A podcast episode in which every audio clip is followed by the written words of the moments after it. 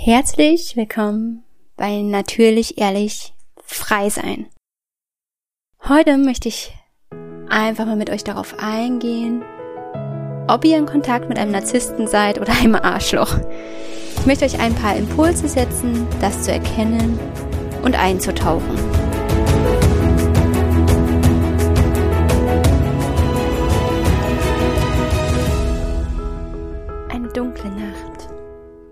Nur die Sterne leuchten. Es ist etwas kühl.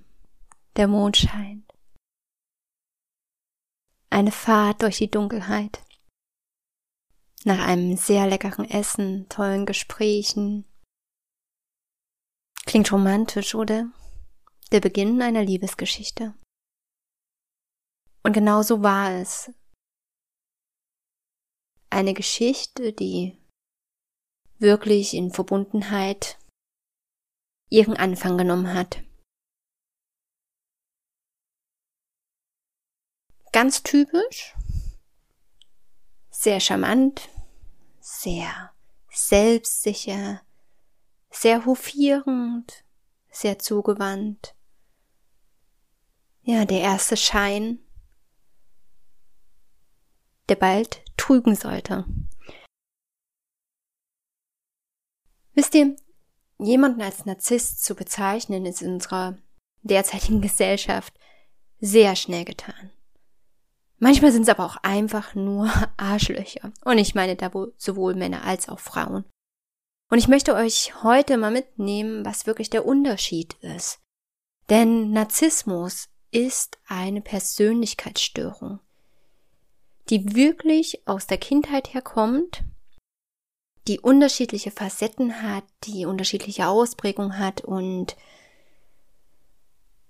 die begleitbar ist, aber meines Erachtens nicht in der Tiefe veränderbar ist. Und ich möchte dich mitnehmen, einfach mal reinzuspüren, ob du einen Narzissten dir gegenüber hast, eine Narzisstin oder einfach nur ein Arschloch. Es gibt so verschiedene Faktoren, die dir ja, die, die dir einfach zeigen können, Achtung, Achtung und das erste und wichtigste ist dein Gefühl. Wenn du fühlst, dass hier irgendetwas in der Tiefe falsch läuft, dass wenn du oder ihr euch gestritten habt, du dich danach überhaupt nicht mehr fühlst, du das Gefühl hast, boah, du trägst eine solche Schuld und du weißt gar nicht mehr, was du alles gesagt hast und du musst doch alles verändern und du, du, du bist schuld, oder wenn du das Gefühl hast, ähm, du wirst immer mehr kontrolliert, darfst nichts mehr selbst entscheiden, hast kaum noch Kontakt zu deinen Freunden oder deiner Familie und hast das Gefühl, dich zu verlieren in deiner Partnerschaft, mit diesen Menschen an deiner Seite, in Beziehung mit diesen Menschen. Achtung, Achtung, Achtung, Achtung. Der Kontakt mit einem Narzissten, einer Narzisstin ist auf allen Ebenen für dich spürbar, körperlich, geistig, seelisch. Du wirst wirklich körperlich dich immer ausgezehrter fühlen, energieloser fühlen, wirklich sehr müde und erschöpft fühlen.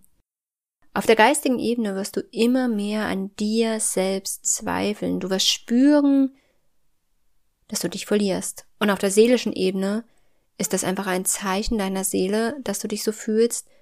Wach auf, komm wieder zu mir, spür dich wieder, ja, spür diese Strahlen in dir, denn was passiert in einer solchen toxischen, vergifteten Beziehung? Es ist wirklich Gift, was dich immer mehr auszieht. Und ich möchte das Ganze mit euch jetzt auf mehreren Ebenen betrachten. Lasst uns starten wirklich mit dem Begriff Narzissmus, ja, auch aus dem psychologischen Sinn heraus. Da steht Narzissmus im weitesten Sinne wirklich für Selbstverliebtheit, für Selbstbewunderung und kein anderer Mensch kann neben einem Narzissten bestehen. Also wirklich, der Narzisst stellt sich über alles und ich gehe da auch später nochmal drauf ein, wo das genau herkommt, aber an der Stelle, er hat so wenig Liebe in sich, dass er alles andere abwerten muss, kontrollieren muss, im Griff haben muss, damit diese Liebe, die er halt eben nicht erfahren hat, die sie nicht erfahren hat, für sich selbst behalten kann. Es gibt wirklich narzisstische Persönlichkeitsstörungen nach dem ICD-10 und was in der Psychologie, in der, gerade in der tiefen Psychologie sehr stark betrachtet wird. Und Narzissmus, wie soll ich sagen, der Mensch, der eine narzisstische Persönlichkeitsstörung hat, würde dies nie zugeben. Selbst wenn du sie oder ihn damit ähm, konfrontierst, wird es schwer sein, dass dieser Mensch das wirklich, wirklich versteht. Und wenn er oder sie das versteht und sogar eine Therapie macht, wird es aber sehr wahrscheinlich mh, mm, im ersten Schritt vielleicht für dich sein, was großartig wäre, aber in der Tiefe halt nicht eine ganz starke Veränderung bringen können. Und deshalb, aus meiner Sicht, ist es wichtig, auch hinzuschauen, okay, wo kommt denn Narzissmus her? Und das ist sehr, sehr häufig in der Kindheit angelegt. Immer in der Kindheit angelegt, dass diese Menschen einfach wirklich in ihrer Existenz nicht wahrgenommen wurden. Und ich meine nicht nur so ein bisschen nicht wahrgenommen wurden, sondern wirklich in der Tiefe ihrer Existenz nicht wahrgenommen und gesehen wurden. Und deshalb die ganze Zeit kämpfen und kontrollieren mussten um ihr eigenes Bestehen und haben dann natürlich verschiedene Strategien dafür entworfen. Ja, entweder andere abzuwerden oder andere aufzuwerden und sich als Opfer darzustellen, damit man gesehen wird. Also da gibt es wieder sehr, sehr unterschiedliche Formen von Narzissmus. Es äußert sich auch zwischen Mann und Frau tatsächlich nochmal unterschiedlich. Und ich möchte aber auf die spirituelle Sicht auf Narzissmus mal eingehen. Ja, diese Selbstverliebtheit, es ist wie ein Schutz, ein Schutz vor dem eigenen tiefen Spüren, ein Schutz davor, mehr im Außen verhaftet zu sein, als zu sich selbst zu gucken. Angst vor dem Gefühl, Angst vor der Liebe, weil die Liebe, ja, einfach so ungreifbar schien. Und vielleicht war es auch so wirklich, dass eine Narzisstin von ihrer eigenen Mutter frühzeitig einfach missachtet wurde. Ja, oder in der eigenen Existenz wirklich nicht gesehen wurde. Noch ein Stück schärfer ist dann ähm, Borderline-Syndrom. Ja, und Narzissmus ist manchmal so subtil, aber einfach so crazy, dass wir es erst im Laufe der Zeit wirklich feststellen, wenn wir in einer toxischen Beziehung sind, in einer narzisstisch geprägten Beziehung. Und dann schon aber meistens an dem Punkt sind, dass wir selbst uns verloren haben. Und warum ich dir das so erzählen kann? Weil ich selbst mehrere tatsächlich solcher Beziehungen geführt habe und mich immer mehr verloren hatte. Und das Gute war aber, dass ich Menschen an meiner Seite hatte, die mich darauf aufmerksam gemacht haben, mit denen ich darüber sprechen konnte, die es benennen konnten, was da geschieht. Und dass ich mich dann irgendwann immer mehr damit beschäftigt habe.